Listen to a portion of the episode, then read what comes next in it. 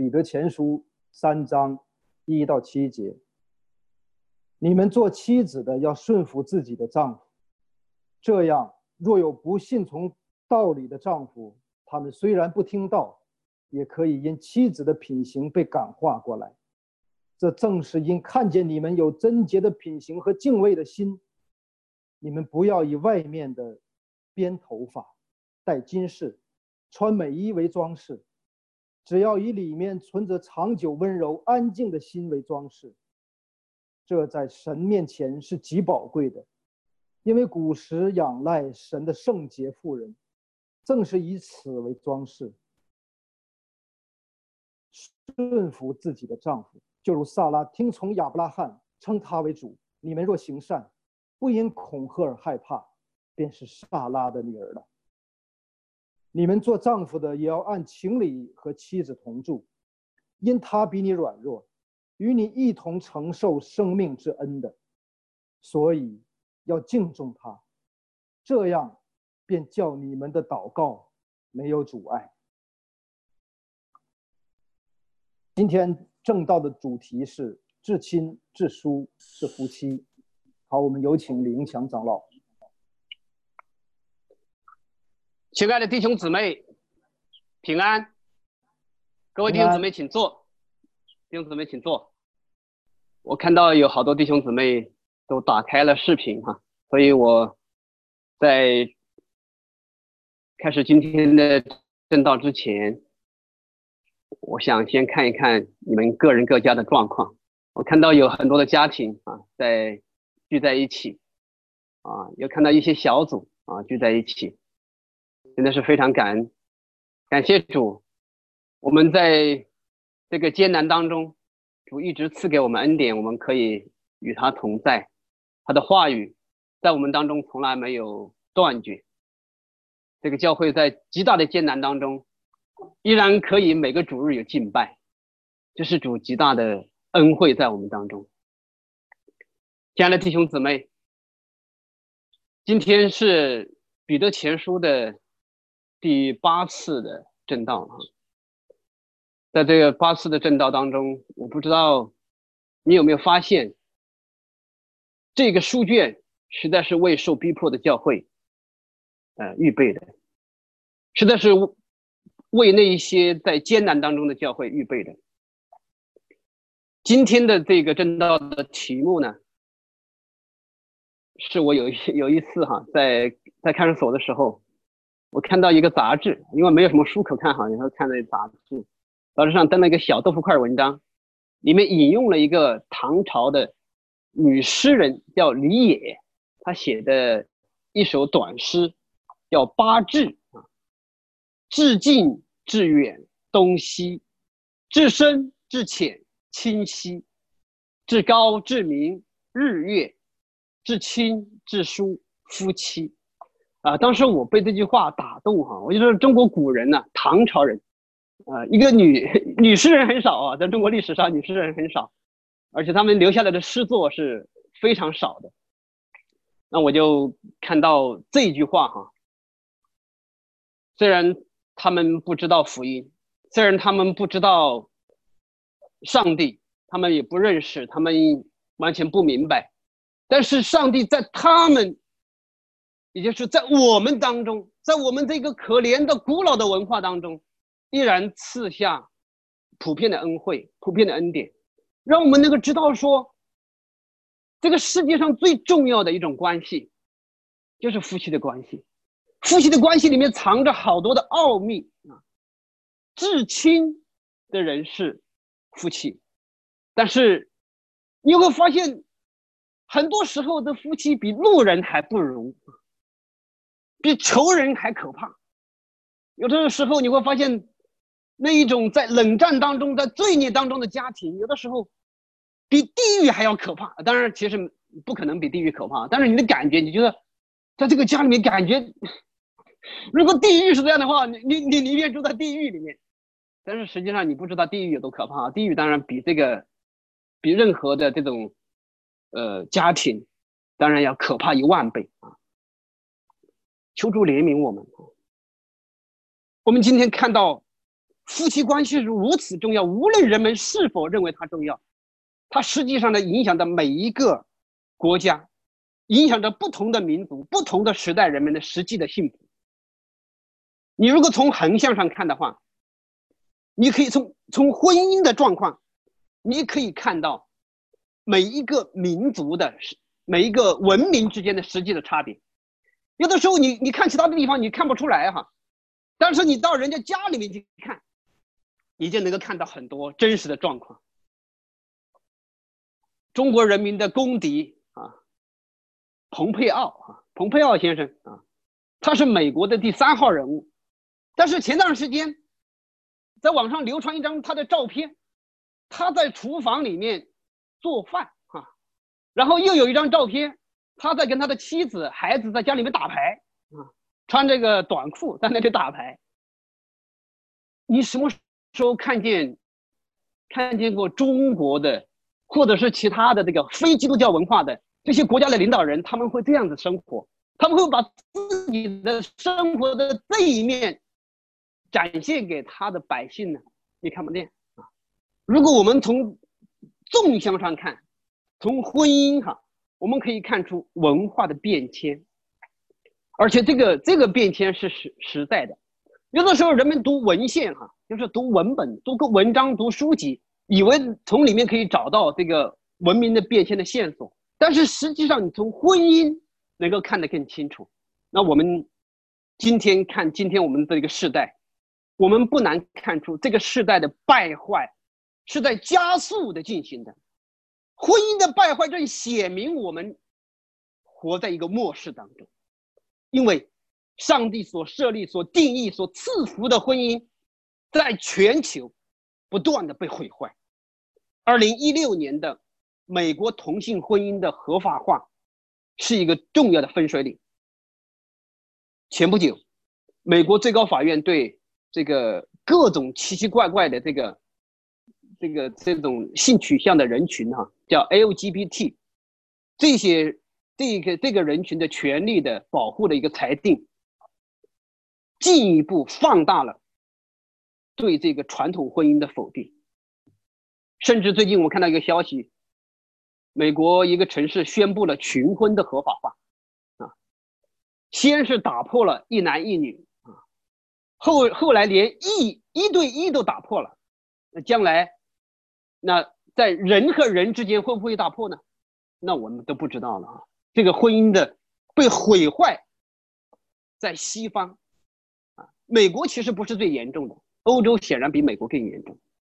在中国呢，虽然我们今天还没有走到从法律的意义上来修改这个婚姻的定义，但是夫妻关系出问题了，这是普遍。中国人的普遍的感受，我想中国人大部分人都知道，“同床异梦”“貌合神离”不再只是一个成语，就是形容中国中国式婚姻的非常恰切的词语。当然，甚至“同床异梦”都已经太传统、太古典了。现在的人都不同床了，都都各自做着不同的梦了啊。然后貌合神离都太奢侈了，连貌合都没有了。二零一九年，中国一共办理的结婚登记九百四十一呃九百四十七万对，但是离婚登记有四百一十五万对。各位，你看到这个这个这个时代的婚姻以何等的速度在解体？在崩塌，在崩溃。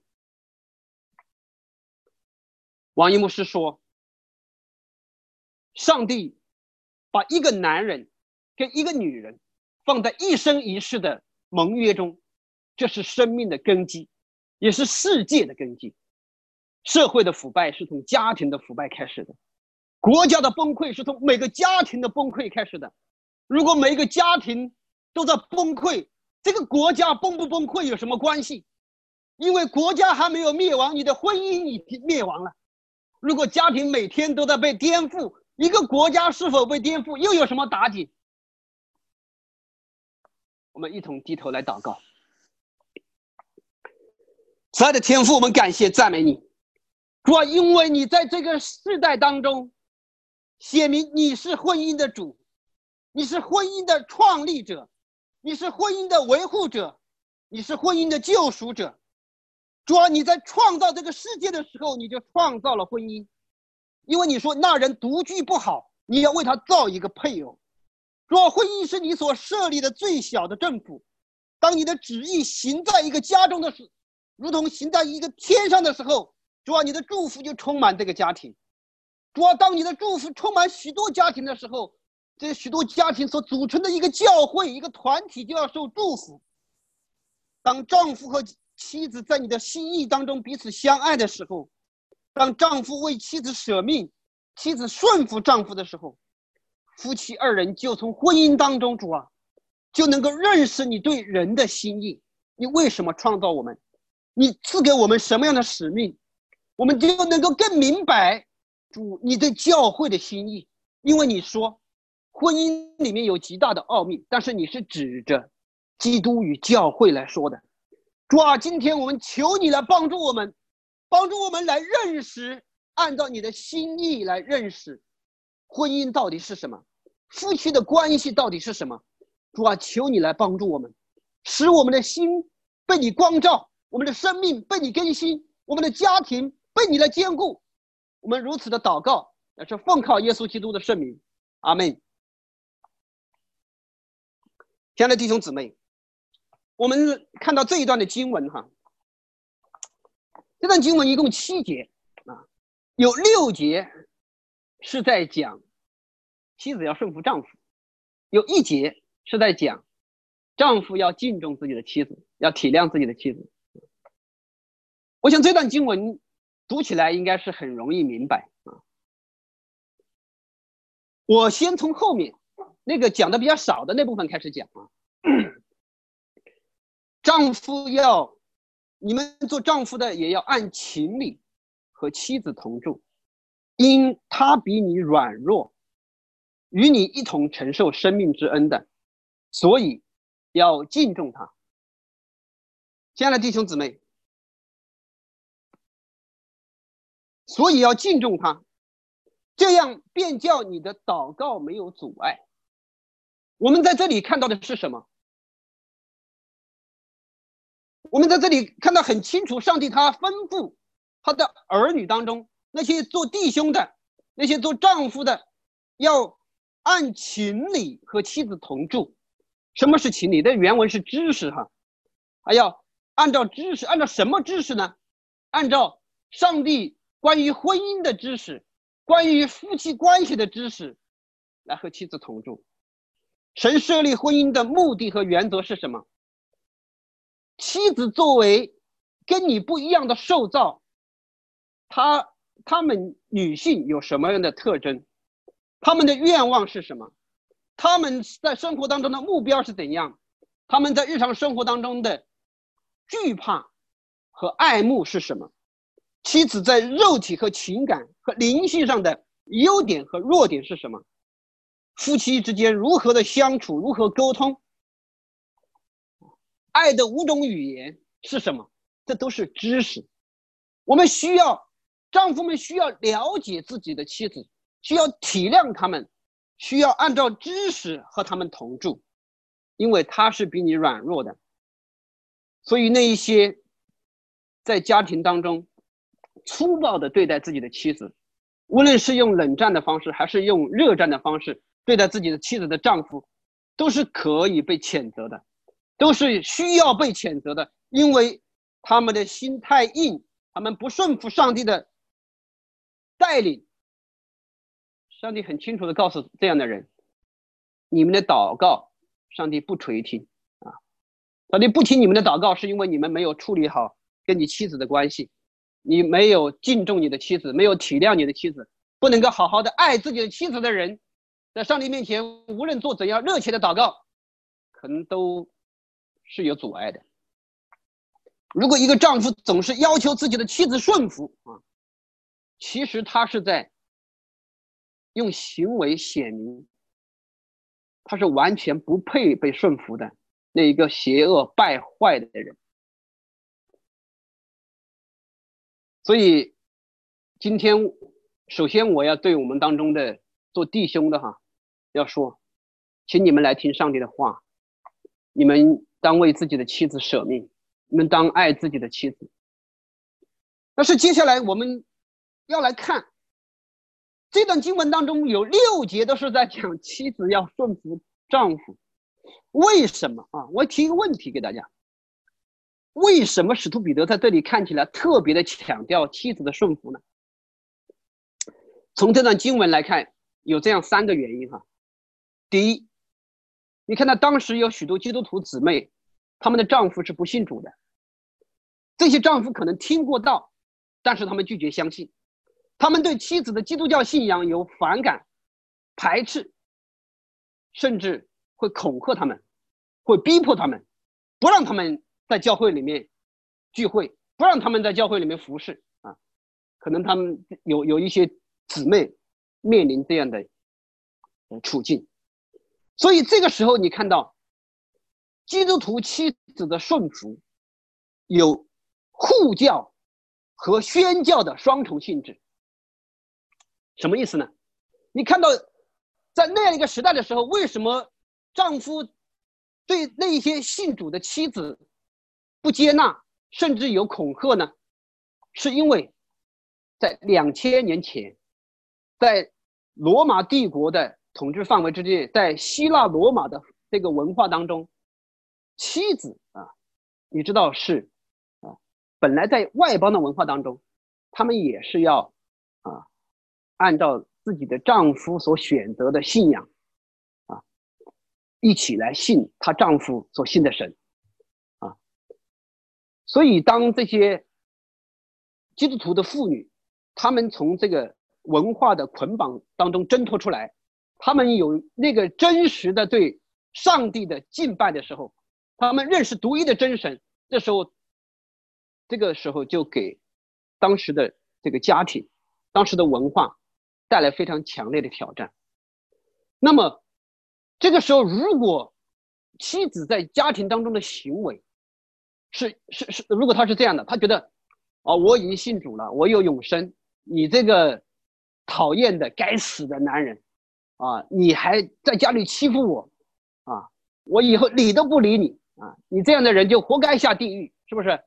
那我叫你去教会，你还不去，我给你传福音，你还不听，你这种人不是活该下地狱吗？所以我，我我要怎么对待你呢？我理都不理你，你能把我怎么样，是吧？我有永生啊。你你你你你是要灭亡的人，但是你看到，如果一个妻子在家里面这样对丈夫，有两个后果。第一个，会使得这个丈夫他离的福音更远；第二个，他会使得这个人群当中对基督教信仰、对福音产生极大的误会，他们会以为说。哦，这些人真的是邪恶啊！好奇怪啊！他们信了主之后，他们他们就六亲不认哈，他们就变成这个这个丈夫家在家里面说话都不算，然后他们就就可以想做什么做什么，他们想跑出去就跑出去，他们以各种理由哈要参加教会的这个聚会，要参加那个聚会，他们一个星期要好多次聚会，他们根本不着家的，他们觉得自己敬虔的不得了啊！但是实际上，这这个给。基督教教会啊，在这个当时的处境当中，可能会带来很大的这个压力。但是，上帝是不是真的要让姊妹们信主之后要这样子做呢？啊，圣经很清楚的告诉我们，啊，不是这样的啊。上帝吩咐那些自己的丈夫还不信主，即使你的丈夫还不信主啊，且不要说你丈夫跟你一样是信主的哈，即使你的丈夫还没有信主。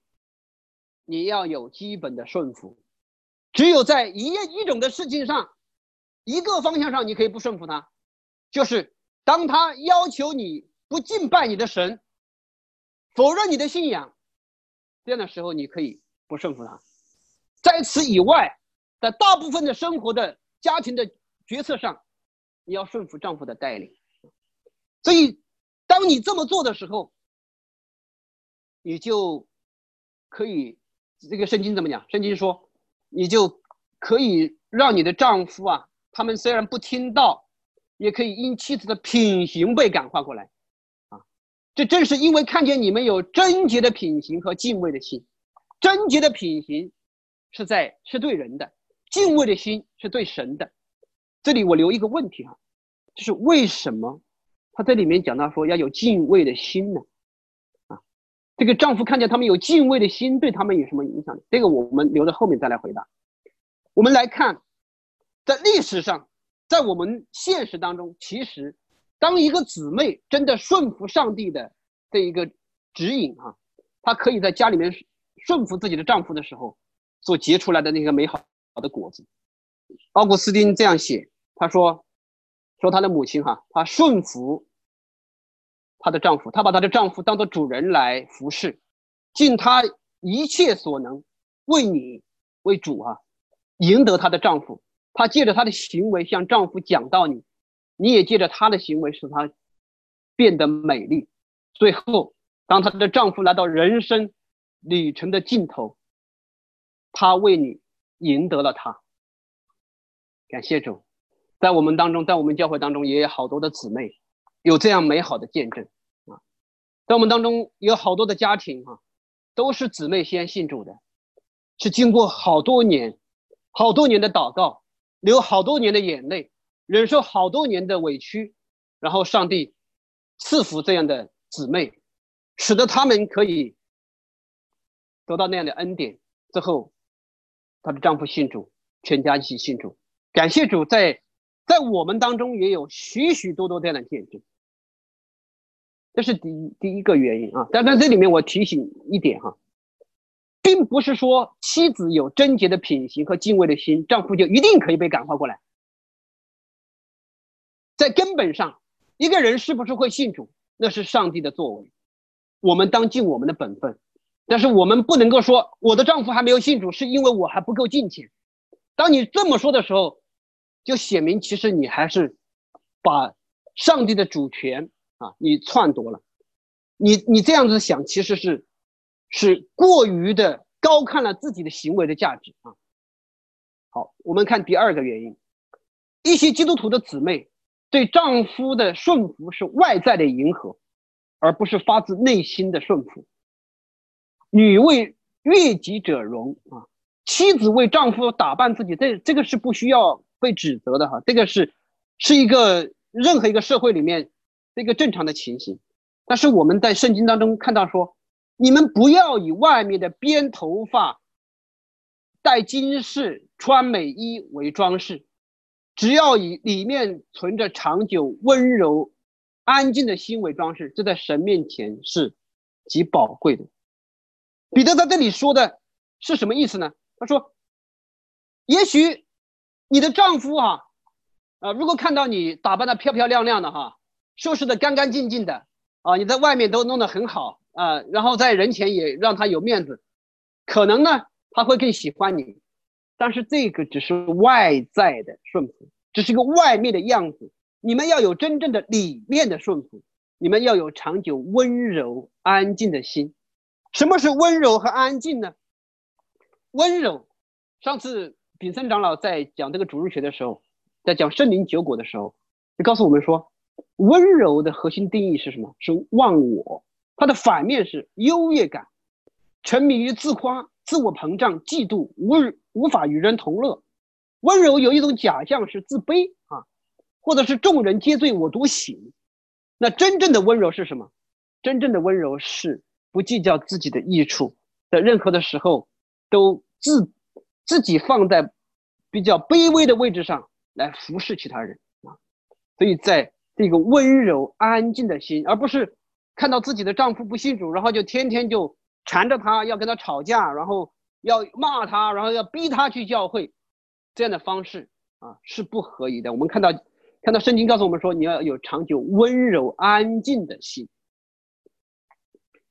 但是你们这样做在神面前是极宝贵的，为什么？啊，我们把这个问题也留着，我们一会儿再来回答。第三，在上帝救赎的历史当中，仰赖神的圣洁妇人都是这样顺服丈夫的。你们要效法他们，成为仰赖神的圣洁妇人。在这里面举到了亚伯拉罕的例子啊，这是个正面的例子。亚伯拉罕和撒拉的例子。撒拉称亚伯拉罕为主，顺服她自己的丈夫，即使她的丈夫是一个，虽然我们说亚伯拉罕是信心之父，但是实际上你看信心之父在历史上有有多次的啊没有信心的行为。他在埃及哈面临危险的时候，他就让他的妻子装作是他的妹妹啊，不是他的妻子一样，然后以致他的妻子被法老娶去，然后要要做要做法老的妻子。你你你看到亚伯拉罕，即使他这样做了啊，他的妻子撒拉依然是顺服他的。这是一个正面的例子。那那，反面的例子就很多哈。那我想我们在圣经当中看到的第一个就是夏娃不顺不顺服亚当，所以导致他们夫妻两个人都落到罪里面。这里这个地方哈，亲爱的弟兄姊妹，圣经为什么在举到撒拉的例子的时候？要说她是仰赖神的圣洁妇人呢？你你说她顺服是很好的，我们要效法她不就可以了吗？为什么这里面特别强调她是仰赖神的圣洁妇人？你们若如此做，你们也是撒拉的女儿，也是成为仰赖神的圣洁妇人呢？为什么呢？这个问题我们也留着哈，我们留了三个问题，我们一会儿来一会儿来看哈。刚才我们一共看了三个理由，留了三个小问题在那里。为什么圣经强调妻子的顺服？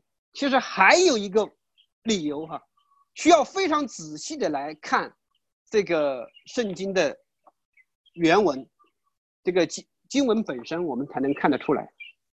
在这个三章一到七节的开始的地方啊，有有一个词在和合本当中没有翻译出来，是照样啊。照样，你们做妻子的要顺服自己的丈夫，这个词非常重要，这个词非常关键，因为我们我们必须联系上下文才能够明白这个“照样”是什么意思。照样是什么意思呢？是前面在讲你们做仆人的，凡事要存敬畏的心顺服自己的主人，不但顺服那善良温和的，就是那乖僻的也要顺服。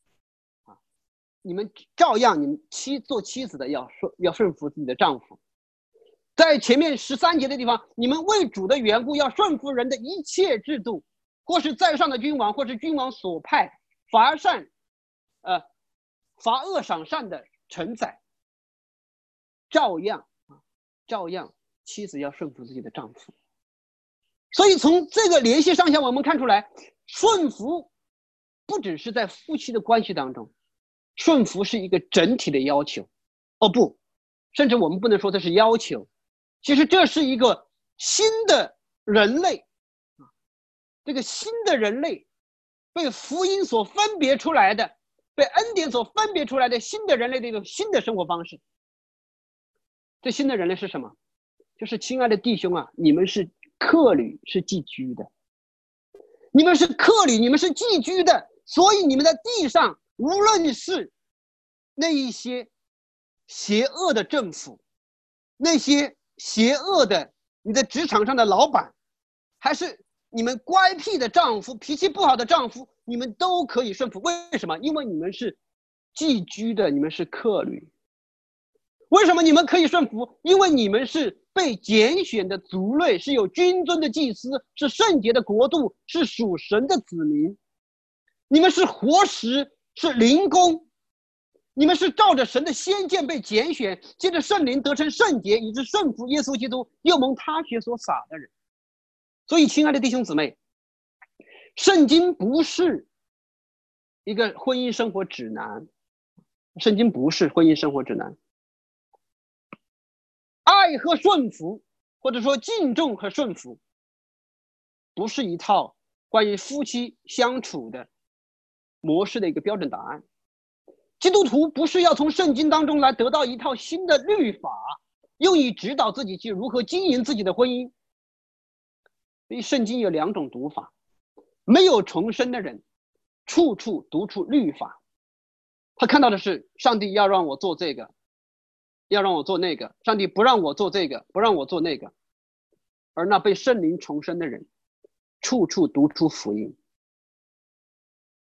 他就会在这里看到说，原来上帝是使我先成为那个被福音所拯救的罪人，成为那一个蒙恩的罪人，成为那一个被释放的，啊，被从死亡和罪的捆绑当中被释放的那个天路客。所以，我可以在这个地上过一种与世人不同的生活。亲爱的弟兄姊妹，读经是非常重要的，但是读之要得法，不然的话，你读的越多，你越自义；你读的越多，你越远离福音。最重要的事情，我们不是要从圣经当中得到一个婚姻生活指南，可以可以照着生活。我们得到的其实是一本婚姻失败诊断指南。婚姻生活、职场生活和政教关系、公共生活。都是我们应用福音的具体的情境，都是我们操练进前的不同的课程，都是我们认识和经历恩典的不同的机会，都是我们属灵征战的不同的战场。对于中国基督徒来说，我们特别容易把福音发明成一套新的律法，以为照此遵行就可以得到得到好的结果啊！我们我们我们我们从圣经里面读到啊，我们。应该这样做，应该那样做，然后我们就照着做，啊我们觉得我们我们做的好的时候，我们就觉得哎，我们做的不错，我们是好基督徒。如果我们做不到的时候，我们就说哦，我们可能我们很失败，我们不是一个好的基督徒。我们如果遇到婚姻的征战、夫妻的不和，我们就会像拿出一本冰箱说明书一样，翻到关于婚姻的章节。哦，哥罗西书三章十八到十九节。以弗所书五章二十二到三十三节。哦，在这边说了，呃，婚姻是这样子的，这个丈夫应该这样，妻子应该这样，然后我们试图来诊断问题所在，然后刚才这个思路，我们得出两个结论，一类呢，哦，是因为丈夫不爱我，一类是哦，因为妻子不顺服，然后呢，我们就相互指责，把婚姻的问题和婚姻的失败都归给对方，我们以为说只要他变了，我们家就好了。啊我们家的问题是什么？我们家的问题就是我我的丈夫他他不能够爱我啊。我们我们家的丈夫是我的丈我的丈夫不肯啊为为自己的妻子舍命啊不不肯不愿意舍己啊。我们家的问题是这个。我们家的问题是什么？我们家的问题就是我的妻子不顺服啊。如果我的妻子顺服啊，那我们家就好了，我们家就可以成为呃至于我和我家都要侍奉耶和华。障碍是什么？障碍就是。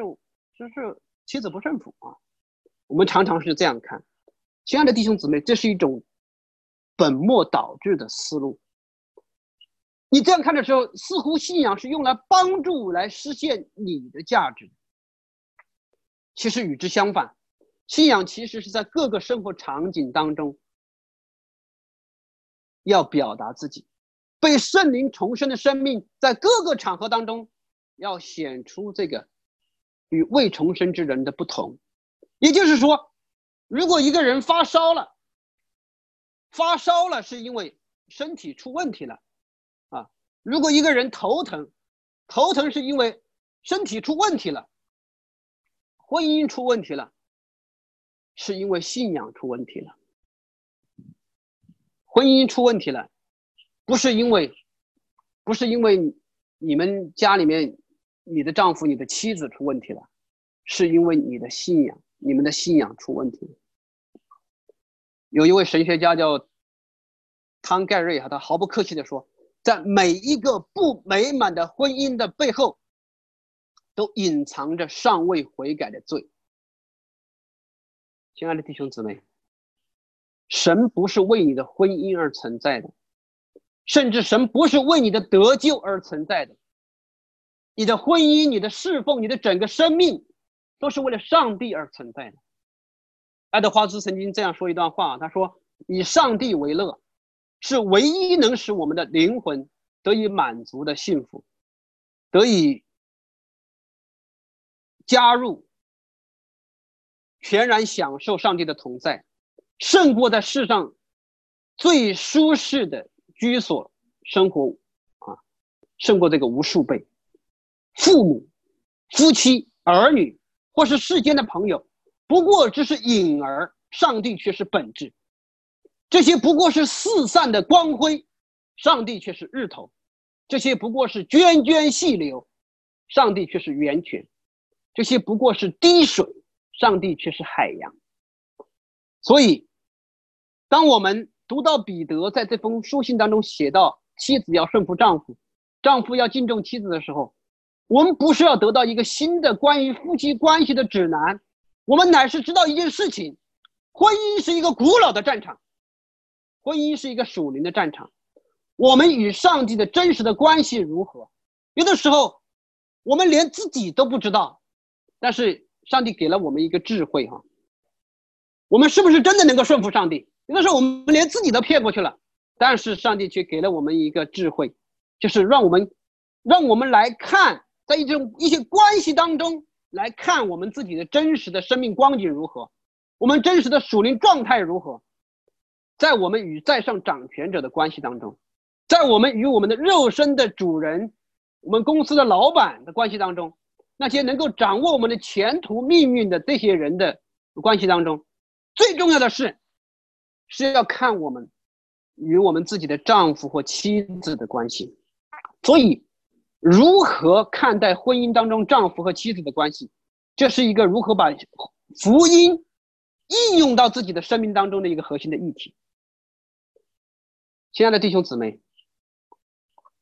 当保罗呃，当保罗写信给以弗所教会、给哥罗西教会的时候，当彼得写信给小亚细亚的这些、这些、这些信主的这些外邦的基督徒的时候，他们都是在把福音应用在他们当时的环境当中。刚才我有解释说，他们为什么要那样子来强调妻子要顺服丈夫，是因为。有那样一个护教和宣教的双重的性质，在今天，当我们在中国信主之后，亲爱的弟兄姊妹，我们需要摆脱中国文化对我们的捆绑和束缚。中国文化对婚姻的定义，对基督徒的影响是根深蒂固的。如果没有福音的真实的更新，基督徒夫妻会依然活在中国文化的捆绑之下。我们在做婚姻辅导的时候啊，这个有一对要结婚的弟兄姊妹哈，他们说，他说，哎，我感觉圣经当中要求的这个妻子和丈夫之间关系，跟我们中国传统很像啊，啊，差不多啊，都是妻子跟丈夫的关系在。那我跟他讲，我说其实差的太远了。是有本质的差别啊！那我们如果不在福音当中，我们甚至看不出来这个差别。我们以为差不多，因为中国传统也是这样子呢。中国传统是是也是男尊女卑的，夫为妻纲的，包办婚姻的啊。妻子在家里面是没有什么说说话的空那个权利的。呃，妻子在家里面，甚至在即使到今天，在中国的一些地方，如果家里面来了客人，妻子做了半天饭。然后他是不上桌的，他是要在旁边一个地方自己自己盛一点菜，在旁边厨房，在旁边那个小桌子上去吃吃饭的。即使到今天依然是如此。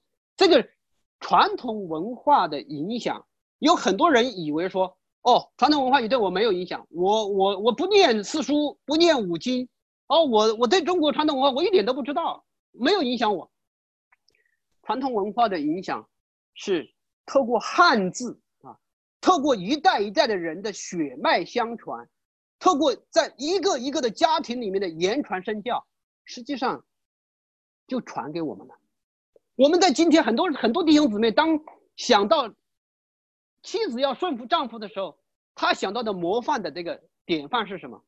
就是哦，你看，在我我奶奶那辈人的时候，我奶奶在家里面可听我爷爷的话了，是吧？那我我妈妈虽然有点不听我爸爸的话，但是还是基本上跟你们这些姊妹相比啊，真是差太远了。你知道我妈妈跟我爸爸之间关系是什么样吗？那我不管怎么样，我爸爸想骂他就去骂他，想打他就打他，是吗？他都是在家里面都是很顺服的。那你们这些姊妹真的都是受了自由化的影响啊，所以今天你们不顺服。所以你看到，其实当你这样说的时候，你依然是。在中国传统文化的那个阴影当中，完全不是在福音当中来看夫妻的关系。中国的这个婚姻的关系、婚姻的观念，以前的所谓的传统是什么？传统其实是一个女性被奴役女性被物化的。亲爱的弟兄姊妹，我在网上看到一篇文章，他说那个题目很有意思，他说中国式婚姻，不爱才是天经地义。他说中国人的婚姻和家庭不讲爱，不讲私情，讲的是纪律，讲的是效率，在门当户对的基础上相相亲结婚，立马生一堆孩子，然后女人管家，男人赚钱，如同合合作伙伴一样，分工清楚，责任明确，是不是这样？所以你你看到。啊，当然你说，哎，这现代人说的是可能太偏太偏激了吧？那我看到有一有一本书哈，中国学者费孝通写的《乡土社会》，是在社会科学领域里面是一本经典名著哈。然后他怎么说？他说，中国人的家是一个事业组织，家的大小是依着事业的大小而决定的。如果事业小，夫妇两个人的合作已经完全能够应付，这个家也小的等于家庭。如果事业大，超过夫妇两个人能够担负的，就变成了兄弟伯叔全可以集合在一个大家里面，啊，所以他说中国的家庭是一个连续性的事业社群，它的主轴是在父子之间，在婆媳之间是纵的，不是横的，夫妇成了配轴。所以，亲爱的弟兄姊妹，如果我们不警醒，我们其实还是活在那个原来的那一个文化的影响当中，啊，兄弟如手足，妻子如衣服，对你有影响吗？你说我我我从来没这么看，我觉得这样太邪恶了啊！这这这种想法真的太可怕了。但是你知道中国传统社会里面，妇女的地位是非常可怜的。一遇到瘟疫、遇到这种饥荒、遇到洪水的时候，那你知道妻子。会会遇到什么样的这这个这个这样的处境吗？他们很多家庭就是把自己的妻子卖掉，卖掉啊！我我看到耶鲁大学的教授陈志武啊，他写一篇文章，《清代妻妾价格研究》，传统社会里女性如何被用作避险资产。哦，亲爱的弟兄姊妹，你你觉得这个题目够刺激吗？你说哇，这个太邪恶了！我觉得我绝对不是这样想的。我们就生活在这样的文化当中，我们就生活在那文化当中。我们我们离的这个文化其实并不远呐，这样的时代离得我们并不远。中国可能这种传统的对婚姻的观念受冲击，也就是一百多年的历史。中国自从受现代启蒙之后，我们开始讲男女平等，讲恋爱自由，但是这种男女平等和恋爱自由是自由主义的，是个人主义的啊。当然了，然后这个很快，这连这个东西也不讲了。我们终于跑步进入共产主义社会，然后我们讲的是什么？讲妇女也是半边天啊。哦，那这个时候，那我们在生产的时候，在在田里面干活的时候，那么男人挑一百斤，那女人也要挑一百斤。男人去挖石头，女人也要挖石头。男人跳到水里面去，这个抗洪抢呃救险啊，抗洪抢险，那女人也要跳到水里面去抗洪抢险。哦，这个这个是这个把女男女的性别的这种差异完全的忽略。亲爱的弟兄姊妹，我们是在这样的传统当中过来的，我们我们一下子就跳到丈夫要爱妻子，为妻子舍命，妻子要顺服自己的丈夫。你觉得这中间？没有鸿沟吗？这中间没有断裂吗？我们真的就就这么轻轻松松的就这么跳过去了吗？我们如果不处理我们我们自己灵魂深处的，我们自己的认知结构深处的那种文化藏在我们里面的那一个罪恶的结构，我们很多的家庭其实依然是传统式的，依然是啊。那你说，印象到了，我就不同意哈。我觉得我们基督徒不可能是这样的，不信。你可以测试一下，当你带着你的妻子啊，或者是当你跟你的丈夫一起回老家，住在你父母的家里，或者是住在他的父母的家里的时候，你就知道这是什么意思了。你就知道你们对婚姻的定义到底是什么。你的妻子或你的丈夫在你的生命当中到底是什么人？你到底跟谁比较亲？哈，你一回到老家，你你会发现，你很快就发现。很多弟兄姊妹很自觉的把他的老家当成他的家了，然后他跟他爸妈才比较亲，然后妻子迅速的成了外人，啊，然后或者是有些姊妹啊，把自己的丈夫带到自己的家里，然后他迅速跟他的父母，不管他以前年轻的时候跟父母产生过多少矛盾，曾经有多大的多大的这个怨恨，但是他迅速的跟他的父母站在统一战线，他的他的丈夫变成了外人，你会发现，其实我们血缘关系对我们的那种那种影响是何等之深啊。我们在福音里面没有被更新，我们没有真正把妻子和丈夫、把婚姻的关系当做我们人际关系当中的第一位。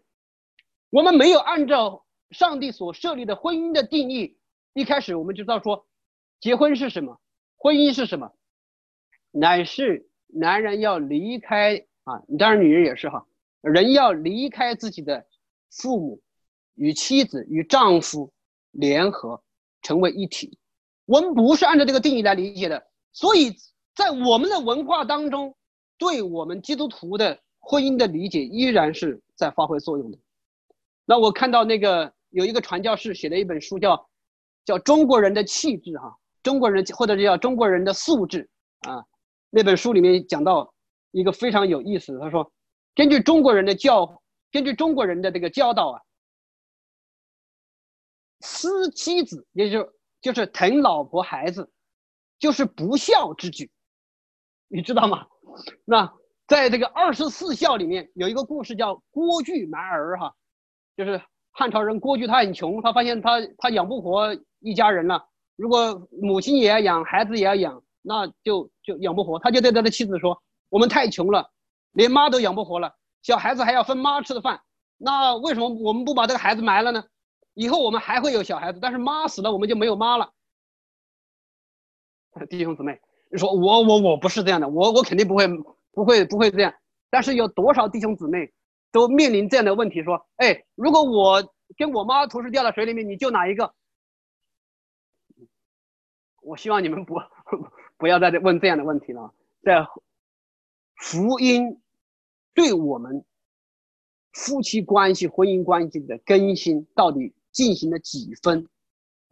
有的时候你需要在这种处境当中，你就被测试出来。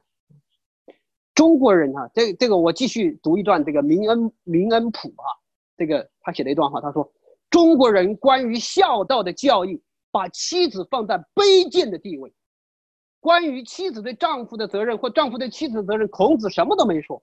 基督教要求要求男人离开父母与妻子相守。而儒教则要求男人厮守父母，并强迫妻子也这么做。假如丈夫与父母的关系，啊，以及丈夫与妻子的关系两者发生冲突的话，那么后者啊，就是丈夫与妻子的关系是作为一种次要的和卑贱的关系，必须做出让步。中国社会的结构是按照家长制的模式，按照血缘的这种延续建立起来的。亲爱的弟兄姊妹。有多少的弟兄，你们自己扪心自问，在你处理你的你跟你父母的关系和你跟你妻子的关系的时候，在面临这样的征战的时候，有多少时候你已经你已经真的在福音里面已经走过来了，已经很清楚的啊，可以在任何的问题上很清楚的知道啊，你跟你的妻子的关系才是第一位的。你是你你你真的在任何的冲突和矛盾当中，你都是很清楚的站在你妻子那边。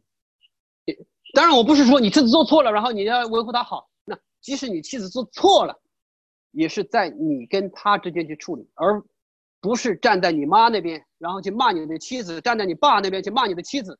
有多少的弟兄在这些在这些时候都是犯糊涂的，都显明是被中国文化捆绑的。这样的弟兄姊妹。如果我们不能够打破这样的一个这样的一个限制哈，我们不能够打破这样的一个咒诅的话，那我们真的是我们依然是活在这一种啊，我们自己以为的呃，其实以为我们自己信主了，其实我们还是非常可怜的一种光景当中。我得说，其实我也是是非常失败的。我今天我在你们当中这样来分享，并不是因为我自己做的很好，其实很多年以来，我都生活在一种假象当中啊，我都生活在一种这个，我自以为我做的还是不错的啊，我自以为我我我对我的妻子是挺好的啊，我我很多年我都都活在这种这种这种假象当中。嗯，我跟我妻子今年结婚已经十六年了，前面有十年的时间，她都是非常惨的，非常惨，因为。因为我一直觉得我对他很好啊，我从来不觉得我对他有什么亏欠，我老觉得我们家的问题呢，就是就是因为我我妻子这个个性太强啊，这个性格不好，然后我觉得都是他的问题。如果他他如果脾气改一改啊，能够讲道理啊，能够能够在生气的时候不那么不那么生气啊，不不那么做不说那么极端的话，不做那么极端的事。那我们就会好啊，但是上帝在二零一四年的时候，曾经给过我一次极大的光照啊啊，在一个在一个困难当中啊，我在弟兄姊妹当中以前分享过，我就不分享这个啊。但是二零一四年到二零二零年哈，这六年我后来慢慢慢慢的，我我觉得，哎，我觉得我在这个当中我已经看到自己的问题了，我觉得我自己现在我也知道我自己有问题啊，我也知道我对我的妻子。呃，这问题是什么？就是我不够爱他啊！我觉得我真的，呃，不明白他的需要啊，没能没有能够，没有能够体恤他，啊，等等等等。我就我就问题当然是说我不够爱他，但是其实我还是不知道啊。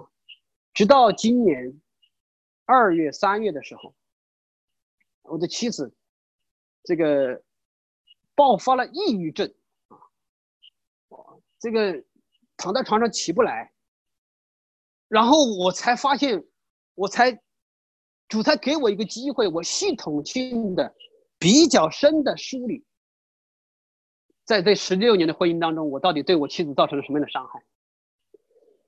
因为即使在这个，呃，在一四年之后的六年当中，哈，连我的妻子有时候都感觉到，可能是她自己的问题，她有时候觉得我我我 就是觉得我丈夫就是你看，他都有自我的反省，他都有的时候都。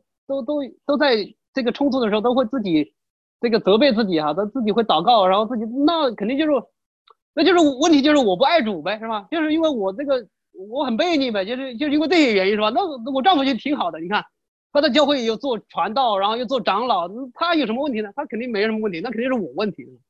但是实际上，到底问题在哪里呢？实际上，人的心是不会说谎的。在跟上帝的关系当中，然后当我的妻子她抑郁症不能够不能够这个在一个那个很低的一个泥潭里面出不来的时候，我才看见其实这些年啊，我对我的妻子的伤害是何等之深，我我是一个何等可怕的一个一个道德主义者，一个立法主义者，我对自己的欺骗有多深。我才发现，我不只是伤害我的妻子啊，其实我也在伤害我所服侍的弟兄姊妹，我也在伤害跟我一起服侍的同工，因为我实际上我的心是非常硬的啊，因为因为上帝他给了我一些坚强的个性，但是这个性却在我这里啊，我觉得共产党的这个抓我坐牢，他没有没有把没有破碎我啊，因为因为我在那个坐牢的那个处境当中。我还是能够凭着自己的毅力，还能够挺过来啊，是吧？就是我觉得没事儿，他们没有没有把我怎么样，我出来好好的，啊，是无论是身体还是灵性哈，我就都没有受到什么亏损啊。我我我出来以后，我觉得，而且你们还看到我减肥成功了是吧？那个，呃，瘦了二十斤啊，啊，得了很多的益处，好的不得了。但是等到我回到我自己的家里的时候。我发现我那一颗刚硬的心，其实没有变化。我我依然对我的妻子，啊，是用那一种，这个这个，我都在所有的行为上我都做对啊，我都尽量做对，让他无地自容，让他让他最后所有的事情都发现，他彻头彻尾的错了，就是因为他不讲道理，就是因为他这个这个不爱主，他不属灵。啊，那就是因为他不祷告，他不读经，啊，他不喜欢家庭敬拜啊，但是所有的问题都是他的。但是，但是，上帝借着我们我们所面对的这一个困难啊，当我在那两两个多月的时间里面，我放下大部分的教会的服饰啊，然后我跟我的妻子一起啊接受辅导啊，我跟我的妻子一起来看我们婚姻当中到底出了什么问题，看我们的生命当中出了什么问题的时候。但是上帝很快的医治他，我非常我觉得这个太太奇妙了。你知道抑郁症是很难治的，但是我的妻子，她大概两个月的时间，她她就她就好了，哦，她真的是好了。她她现在这个整个的状态就是跟以前判若两人啊！我难以想象，你说我妻子居然变成这样一个人啊！就是，但是我自己呢，我自己的变化是很小的。今天当我在给你们讲道的时候。我依然看到我自己其实是一个非常非常可怜的啊，是一个非常可怜的一个一个非常贫穷的一个一一一一一个人，因为我很多时候依然是在依靠自己的恩赐啊，在服侍啊，不是不是依靠恩典，很多时候我都是都是在血气里面发的热心啊，我不是真的。真的是被那个恩典驱动，以至于我不得不、不得不做、不得不奔跑。我很多时候是出于习惯。我以前工作的时候，我就是一个工作狂，我就是一个一天到晚就是就是可以从早上六点钟起来到晚上十二点钟，可以不停止的工作十几个小时，然后一点都不知道疲惫的人。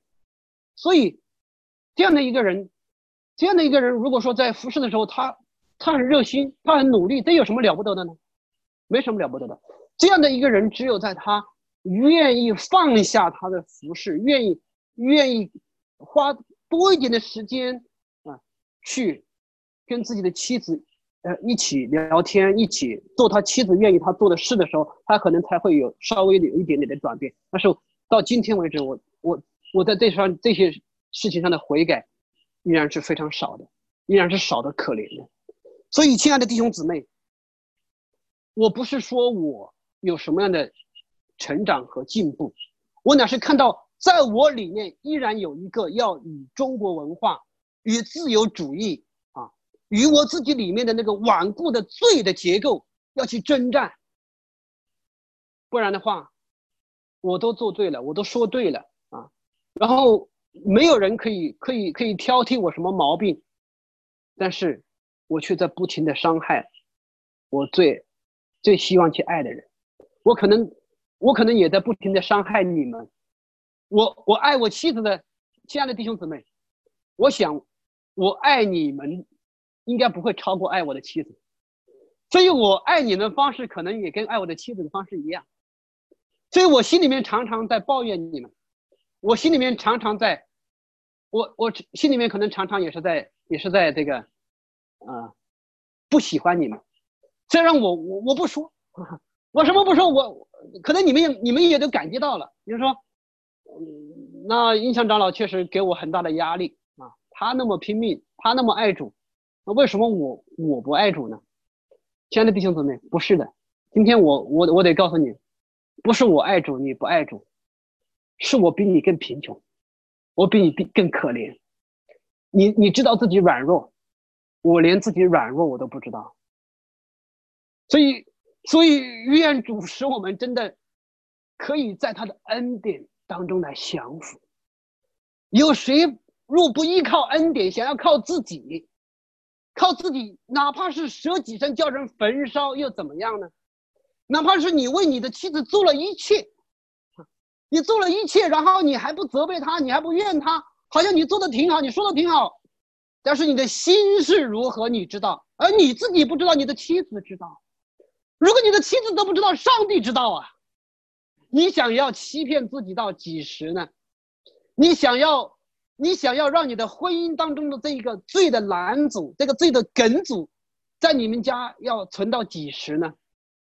亲爱的弟兄姊妹，愿主今天使我们在他面前可以来悔改，因为婚姻是一个核心的战场，婚姻。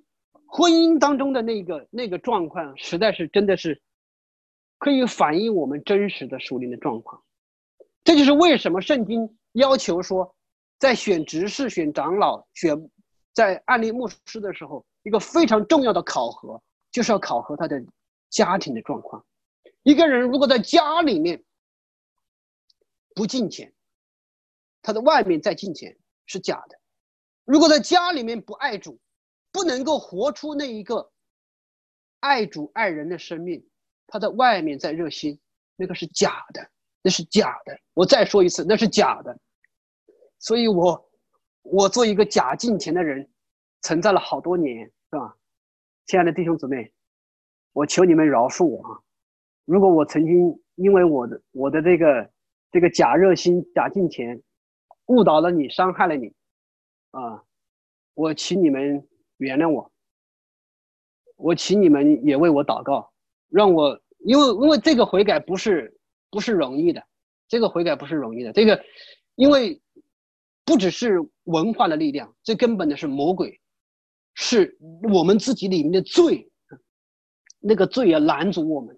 我们今天被圣灵光照，我们可能会有一点悔改啊，但是明天的时候，我们依然会看，哎，我们做的，哎，我做的还不错啊，那都是你们的问题啊，我看我我没有问题啊，那你你们这样做不对呀，是吧？那个对与错，很快就成为我们评判的标准。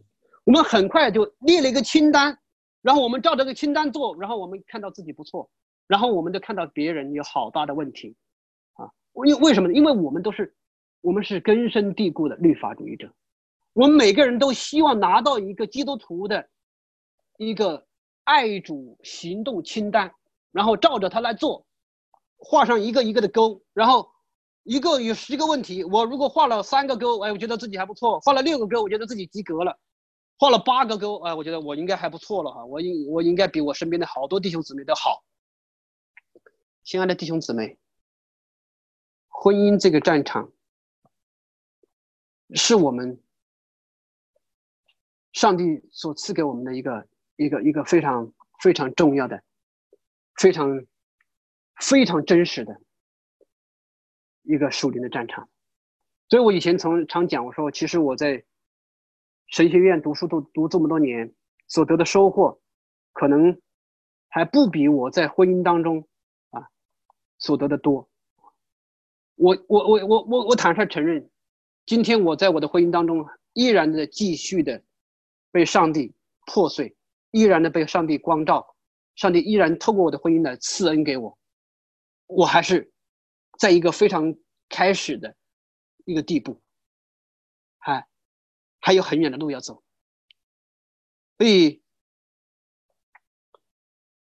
呃，我已经讲了很长了哈，我想我我我要差不多要要结束了，在结束之前，我想来读王一牧师在那个《默想婚姻》当中写的几段话，他写了四十条，我读最后三条啊，如果基督。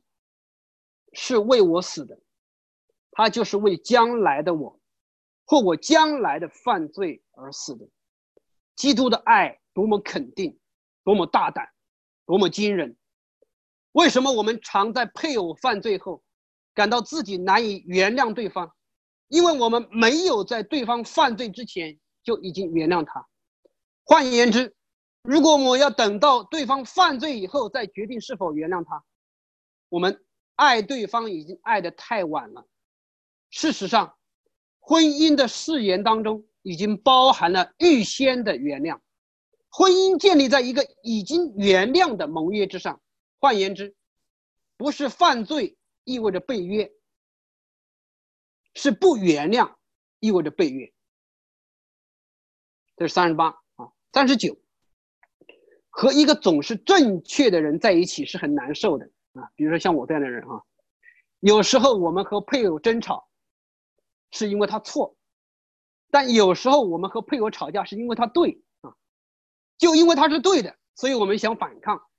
正如我们背逆神，是因为神总是正确，总是犯错的人令我们绝望，但一贯正确的神又令我们抓狂。所以配偶的对和错，并不是我们吵架的真正原因。不被赦免，拒绝恩典，才是我们的婚姻如此艰难的根源。最后一条，一个好的婚姻是在婚姻中的人愿意和善于对自己说不，而不是善于对配偶说我要。但这显然违背我们的本性，除非圣灵将那位在十字架上对自己说不的基督，不断的赐给我们这些对自己说是的人。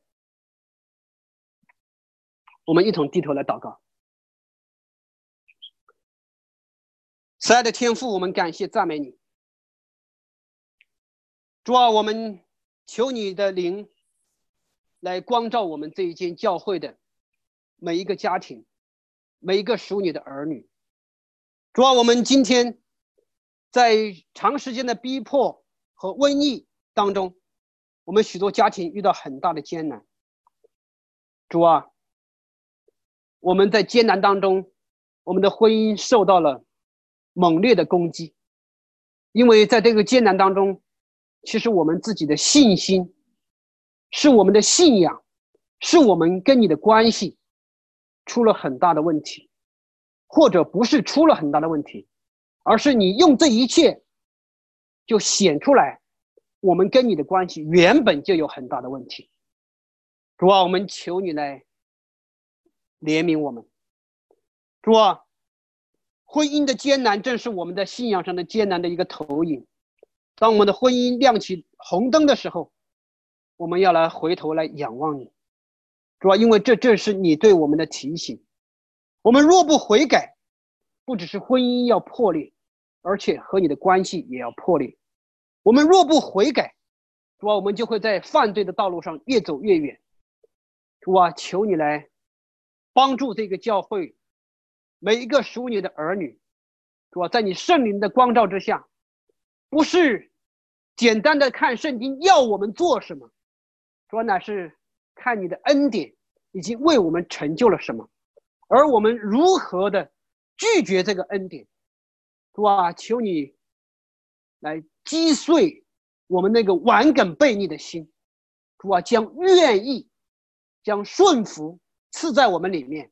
好，让我们顺服你的带领；好，让我们在我们的家里面可以真实的来顺服自己的丈夫；好，让我们在我们的家里面可以真实的来爱我们自己的妻子。主啊，求你来帮助我们，更新每一个家庭，复兴每一个家庭。主啊，求你来复兴这间教会，从复兴每一个丈夫开始，从复兴每一个妻子开始。